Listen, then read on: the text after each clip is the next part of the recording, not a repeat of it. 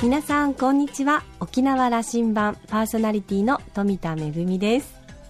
先日大好きなアルフィーのコンサートに出かけてきました、えー、埼玉スーパーアリーナで行われたコンサートで実はアルフィーはデビューして40周年の節目を迎えるということでスペシャルな夏のイベントだったんですよね。あのコンサートに行くのもとっても久しぶりだったんでもうあの腕が痛くなるぐらい拳を振り上げて盛り上がったんですけれども。でもあのかつては毎年とか、まあ、2年に1回とか沖縄でコンサートをやってたんですが90年代を最後に沖縄縄ではねコンサートやってないんですよね。そのうち来てくれないかななんて期待して待っておきたいと思います。さあ沖縄羅針盤は今日も5時までお届けいたします。どうぞお付き合いください。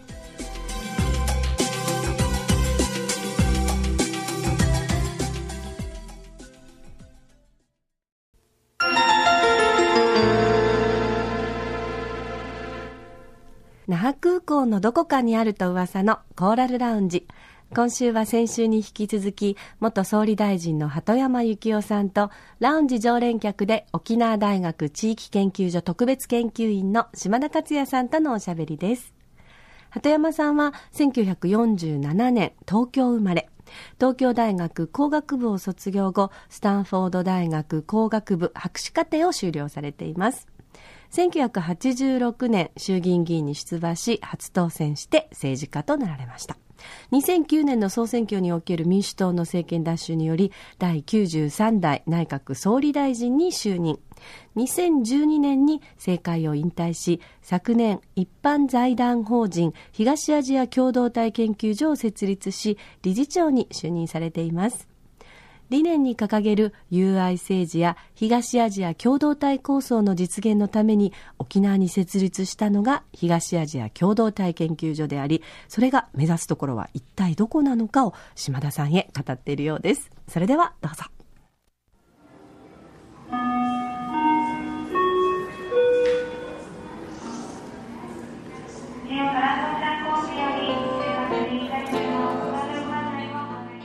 この視点も一つあの、うん、1972年沖縄復帰するわけですけども、あのまあ、また大きな節目だなと思う。あの時のですね、えー、沖縄県あの我々の先輩方がそれこそ稲がけの戦いをしてということなんですが勝ち取ったものは何かと今考えますと、うん、日本国憲法への回帰だと。日本国憲法への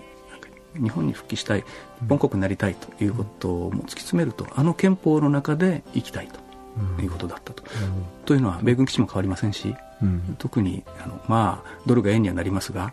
何が変わったかと憲法下で生きられるというふうに思ったというのが、まあ、あの分析していくとそこが残るんですよ。で今、日本の社会を見ていくときにいよいよその改憲、まあ、憲法がの議論が中心になってきて解釈会見に入っていってしまったんですけども、うん、まあ、鳩山さんもあの会見論者ではありましたから、時代に合わせた憲法だとおっしゃっていたいう、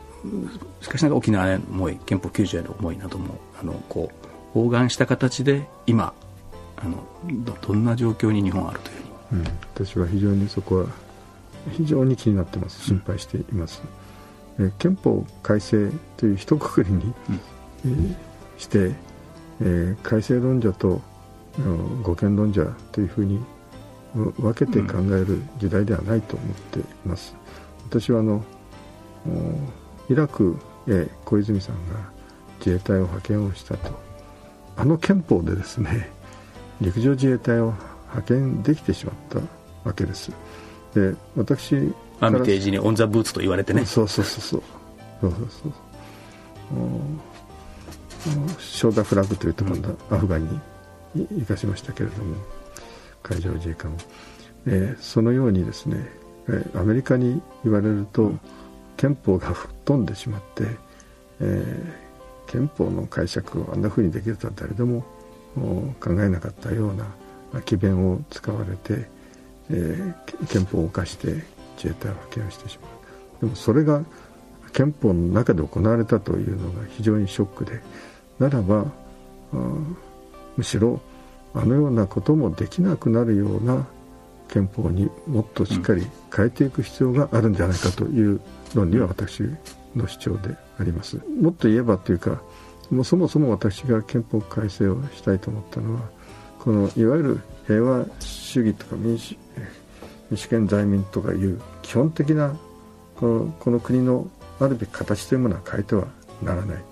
しかしながら統治機構に関して、えー、衆参両院があるおかげで、えー、一つのことを決めるのに2年も3年もかかっているうちに世の中世界はどんどん先を進んでいってしまう。今日本がどうも安倍総理の発想は周回遅れだと私なんかは思う。2週遅れだという人もいる、そのように本来ならば結びつきが大事な時代にいかに喧嘩するかみたいな理屈を考えているようなこの周回遅れの中で憲法改正を出されてくるのは大変私は恐ろしいと、古い方向に憲法が戻ってしまうという気がしないではないと。ですからこの私は護憲論者ではありましたけれどもこういった今の中議論の中で集団的自衛権の行使というものを認めるわけにはいかんと、少なくともしっかりとした国民の意思というものを問うてすなわち憲法の議論を行いながら解釈ではなくて議論をしなきゃならない時に、えー、強がりを言う安倍政権の中であのような形になっていくことは私は非常に恐れています。今となってはですね憲法を訴状に乗せて議論するんだと言ってたことがですねそれも少しあの心配はだったんです。やっぱりあの、あのその球場のもとに帰りたかった沖縄の視点からすればですね、しかし、ね、それはすごくあの可愛いものというかまっとうな話で、憲法論議ないまま根幹の部分が触られ始めてるというふうにやっぱ見えますね。見えますそう現実そうですよね、うん、沖縄の皆さんが一番憲法をそれこそ今お話あったように、えー、憲法日本の憲法の中に組み入れられるんだという喜びをそれを期待したにかかわらずこの憲法から一番阻害されてしまうような、うん、まあ、この沖縄県民の状態にとどまってしまっていると、状況をどういうふうに日本の政府が変えてるのかというところですよね大変その1972年の日本復帰というものが何だったかということを立ち返るときにやはり日本国憲法に我が沖縄県民帰りたいということだったというふうに再認識されるものですからね、ここはあの沖縄から今の憲法に対する論議は日本全国国とはまた違う部分がここにもありますね、うん、今私はその憲法の議論になると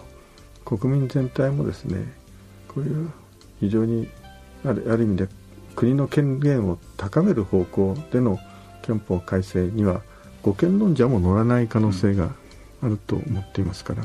そこは簡単に私は憲法改正のところまではたどり着かないと思っています。まあ、それも安倍さんが分かっているからこそ、うん、そうですね。解釈でやってしまうと。最最初はそこまで行こうと思ってたはずですけども、ね、いかに難しいかが分かったと、そうだと思います、うん、で片山さんがお作りになられた東アジア共同体研究所、ねうん、これの,、あの思いはそこにあるんだろうと。そこに琉球沖縄センターっていうのを構えて、今野さんという職員一人だけですけれども、置かしていただいて毎週でも仲間が集まって議論を進めてくれて本部は東京にあって。ええまあ、本部本部といっても実際にはこちらの方がより活動してるそうする沖縄の方が活性化してくると思うし、うん、私も最低でも2か月に一遍ぐらいは沖縄にお邪魔をしてその事務所で皆さんとお会いして議論してまいりたい本気ですか？本気ですそれはそう思っています、まあ、沖縄の中では片山さんが通ってくることをすごく迷惑に思う人もたくさんいるかもしれませんがあのそういう声も、あの、うん、耳にも入りますでしょう、うん、それはそう思いますよ。でもそれはそ,、うん、やるそれは東京でも ですから迷惑迷惑だと思う人はいるでしょうから。でもそれはやりますよ。で私はあの、ね、まさに島さんが先ほどおっしゃったように、琉球はかつて新国とも日本とも、まあ、長江病っていうか両者と仲良く協力をしてそその平和の的な貿易の中で繁栄してきたわけであって、えー、かつての東南アジアの国々の影響も相当受けているわけですからそういったあかつての琉球のような生き様の素晴らしさというものを理解をしているこの琉球沖縄の皆様方がこれからの東アジア共同体というものを形作っていく時のある意味で一番理解をしておられる方だけに核になれるんじゃないかなとそう思ってるんです。その DNA が我々残ってると思いたいんですけどもね、うん、残ってるでしょ？あの何が DNA かよくわからないもんですから、かかなり日本人化進みましたので日本人化でもされてないところがあるじゃないですか。今、はい。ええ、そこはそこが救いだというと何か。あのやりたいんですよ。やっぱり、うん、あのこの沖縄の地沖縄での役割があるはずで、うん、えー、あの大国のパワーのやっぱりこの狭間というか真ん中あってそれのこう中和するという意味もあるかもしれませんし、うん、そのパワーがぶつかり合わないような役割がここで、えー、持ってきたはずですし、えー、そうですよね。そういう生き様をされてこられたわけですからね、あの、まあ、喧嘩するなという話をしなきゃいかんと思うんですが、誰かが、うん、そう思いますね。そこはでも先ほど最初に戻りますけど、女性の時代ですからの沖縄の手立てをいろいろ考えなきゃいけないですね、うん、方法はあると思いますじ鳩山さんが沖縄に置かれる研究所にはそういう機能もそれこそその今の常識ではもうあのなかなか目の前の議論ばっかりしてるんでですね50年100年先の議論ができるような、うん、まあ、大学もそれに担わなきゃいけないで,、ですがあの、ね、鳩山さんの知財とあの、えー、財でぜひ沖縄に投資していただこうかなと。地は大したことないと思いますけど 地の部分に関しては大学の機能がありますから、そそのいった方々と連携をさせていただくということでむしろ私はあの北京行ったりソウル行ったり行動でそのさまざまな議論の成果というものを携えて行動することだと思っているんです。あるいは一番分からずやが分かってないのが日本の現在の政府のようにも思いますから、うん、彼らにも理解を求めていくような行動が必要だと思うんでその研究することは多分書体が小さいものですからどうしても他より優れた成果を出すことはなかなかできないと思います。むしろそういった皆さん方の成果を連携させてもらってそれを行動で示していくというようなセンターの役割なのかなと、うん、そう思っています。目指す目指すところは東アジア共同体というのがこのこのこの極東の地、まあ、うん、どどこまでをあの鳩山さんから見えるんですか？このそのエリアで言いますと。私はですねエリアはあの限定するつもりはないんです、うん、ただまず ASEAN10 カ国に、えー、日中韓の13カ国、えー、ただ実はかつて、えー、天皇陛下とこの話をされた時に、えー、モンゴルは入るのですか？というご家問がありました、で私は当然そう思ってますというふうにも答えたんですけれどもいわゆる ASEAN プラス10カ国とか3カ国とかあれそれにニュージーランドインドオーストラリア、3カ国やって10プラス6とかそう言われてる中にモンゴル入ってないんですよね。えー、そそのように地域を限定してここまでは入れるけどここからは入れないというような発想は私はするつもりもないんです。ある意味でロシアもだって3分の2は俺たちはアジアなんだぞみたいなことをおっしゃるロシア人もおられますし、えー、それは安全保障というものを議論するときにはアメリカ抜きに考えるということもなかなかできない。したがってテーマによってこう変幻自在にですね、うん、視野というものを変えていくことがいいんじゃないかと、うんうん、あまりこの中にあるからある人たちはメリットがあるけど外の人はデメリットがありますよみたいなそういうブロック的なあ共同体ではない。ある意味でアメーバーのようなですね、共同体にした方がいいと。それこそあのモンゴルはゴビ砂漠というのはかつてはあまり、えーそこに人も住めないような状況だったかもしれませんけれどもあそこの風力とお太陽のエネルギーを使うとアジア全体のエネルギー、発電をまた賄えるだけの不損量があると言われています。例えばこういうものを送電をつないで北朝鮮にも日本にもこう必要な時に提供するというようなシステムができれば戦争などとてもこの地域では起きないそれこそあれですねその今の我々のあの目の前に提示されている情報ではあのでない新たな発想みたいなことが議論されこう血としてこう湧いてくるような、そんなことを期待したいですね。あのええ。そう思います。あの今の話なども出てこないんですよね、このその議議論が、そのモンゴルの言葉では想像もつかないということになってしまっているもんですから、えそのようなあの、うん。ある意味で今日壮大だとうん。あの言われるかもしれませんけれどもいろんな発想をすることがもうあの総理の職も離れられましたし、はいあのはい現実のことは、うんとりあえず後輩たちにも任せられてるわけでしょうから、はい。あのぜひ100年の経をあのね。この沖縄の地で、えー100年後の人があの時にあの議論をしてたというようなことにいいですね。な 100, ことを100年の計は人を植えようと言いますからね。ですからい人材を育成をするということとそのお中でどういう発想というものを彼らに、えー持ってもらうかというようなことに対してですね何らかの影響力というものを与えることができれば嬉しいですよね。具体的なキーワードだけは女性ということを言ってかれましたね女性ですやっぱり女性だと思いますよ。日本社会の鳩山バッシングも、うんそろそろあのわ終わっていると思いますので いよいよまたあの活動活動を本格化なさいますか、あの活動すればするほどまた叩かれると思いますけど もう叩かれ慣れてますから、そのことよりもおすなわち自分として何が正しい行為なのかということを見極めながらこれからも行動を続けていきます。なんか島田さんはかなりこうね、鳩山さんに対してこう、ギクッとするような こともおっしゃってましたけれども、えー、2週にわたってのお話を終えて島田さんはこんなことを語っています。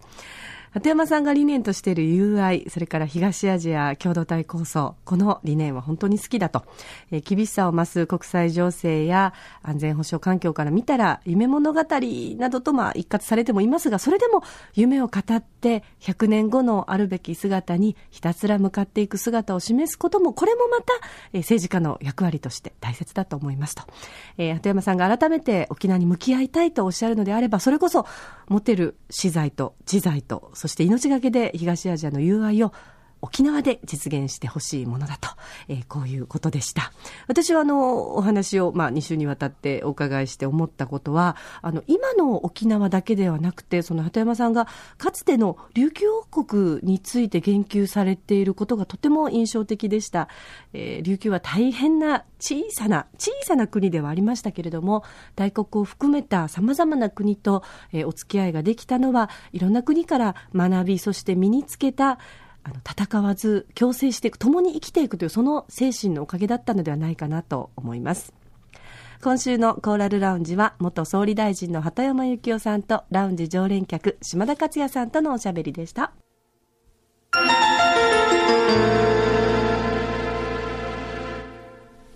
めぐみのあしゃぎだよりのコーナーです。今日はですね、2014市花りアートプロジェクトのご紹介です。えー池江島で開催されています市花りアートプロジェクト。今回で3年目を迎えたんですよね。毎年本当に好評なんですが、今年はですね、期間がおよそ2ヶ月となりまして、今日まで前期が行われて、8月の30日からは後期ということで作品が入れ替わりまして、バラエティに富んだアーティスト作品、美しい風景の中で展開されます。まあ、あの、前期お出かけになったという方も作品が変わりますので、ぜひあの、後期もお出かけいただきたいと思いますが、会場となるのが、えー旧池江小中学校の跡地、それから池江島の集落の中でもアート作品が展示されています。えー池江大橋を渡りまして、池江ビーチを左手に見ながらさらに進みますと、車でだいたい3分ぐらいで、えー会場となります旧池江小中学校。そこから歩いて5分ほどの集落でもアートト作品が見られるということで、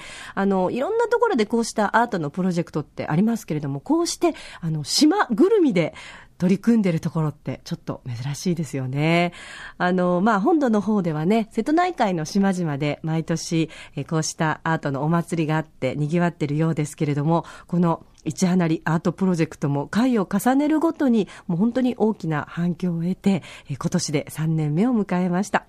え今日まで行われているのが前期、そしてえ作品が入れ替わって8月の30日から9月の28日まで後期の作品が展示されます。入場料は大人300円で中学生以下は無料というのもとても嬉しいですよね。えー、ぜひお出かけください。2014市花りアートプロジェクトのご紹介でした。めぐみのあしゃぎ代理のコーナーでした。